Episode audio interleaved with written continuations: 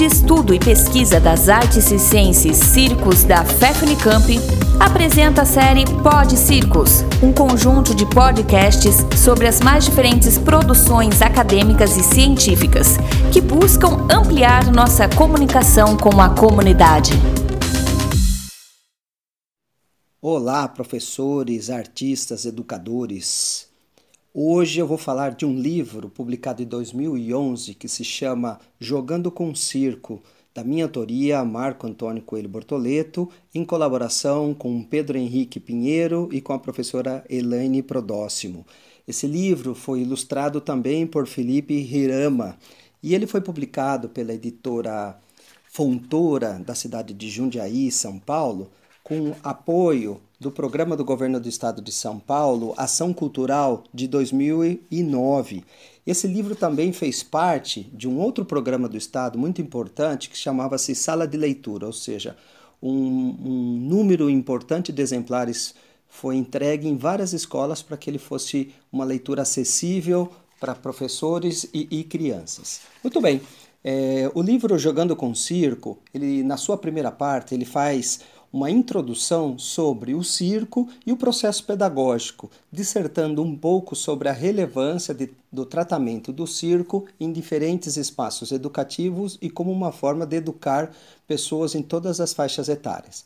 A segunda parte é, discute a importância do jogo, ou seja, do componente lúdico como um recurso ou como uma possibilidade pedagógica. E também se discute qual é o papel do professor em transformar atividades lúdicas ou jogos em parte do processo pedagógico.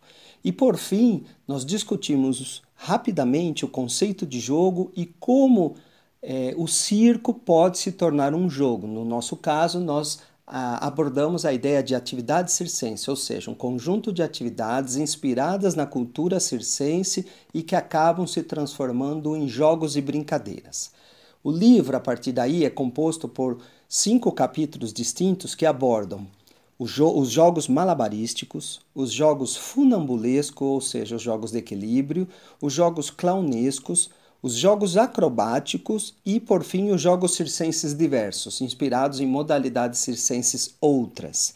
O mais importante, para além de é, oferecer um conjunto de jogos, é mostrar que com ideias muito simples, com recursos materiais e espaciais bem simples, é possível sim abordar os cinco de forma lúdica e divertida.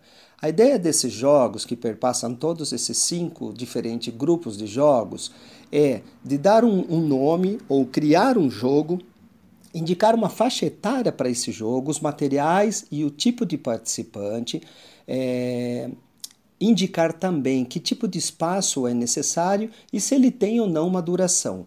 Evidentemente, para cada um dos jogos apresentados, há uma descrição tentando é, detalhar como funciona esse jogo. E na maioria dos casos, essa descrição é acompanhada de alguns desenhos, algumas ilustrações que permitem ao leitor entender como funciona esse jogo esses jogos. Também nós apresentamos um conjunto de variações, ou seja, possibilidades de mudar alguns elementos dos jogos e torná-lo é, diferente ou até mais motivador, depende do grupo, dependendo do grupo de pessoas é, com quem o, o professor ou o artista esteja trabalhando.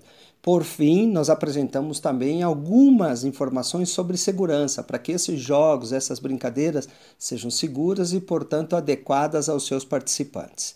É, evidentemente, devemos recordar que o conjunto de jogos apresentados não deve ser interpretado e lido como a, a totalidade dos jogos. Pelo contrário, nós trazemos algumas ideias e deixamos o, to, o todo o tempo claro que essas ideias são para despertar aos professores, arte educadores, outras propostas de jogos. Então, nós esperamos que esse livro seja apenas uma inspiração e que qualquer pessoa, é, qualquer educador possa criar outros jogos. É, parecidos ou não com aqueles que nós apresentamos nesse livro, de modo que possa é, desenvolver o circo e as suas mais diferentes modalidades práticas para os mais diferentes públicos. Nós esperamos que vocês aproveitem dessa leitura e, e também continuem brincando de circo e divertindo-se ao máximo. Muito obrigado pela atenção. Muito obrigado pela atenção. Continue acompanhando nossos podcasts e outras publicações no Facebook, Instagram, no canal do YouTube, na web oficial Circos Unicamp, pesquisando o ensino do circo.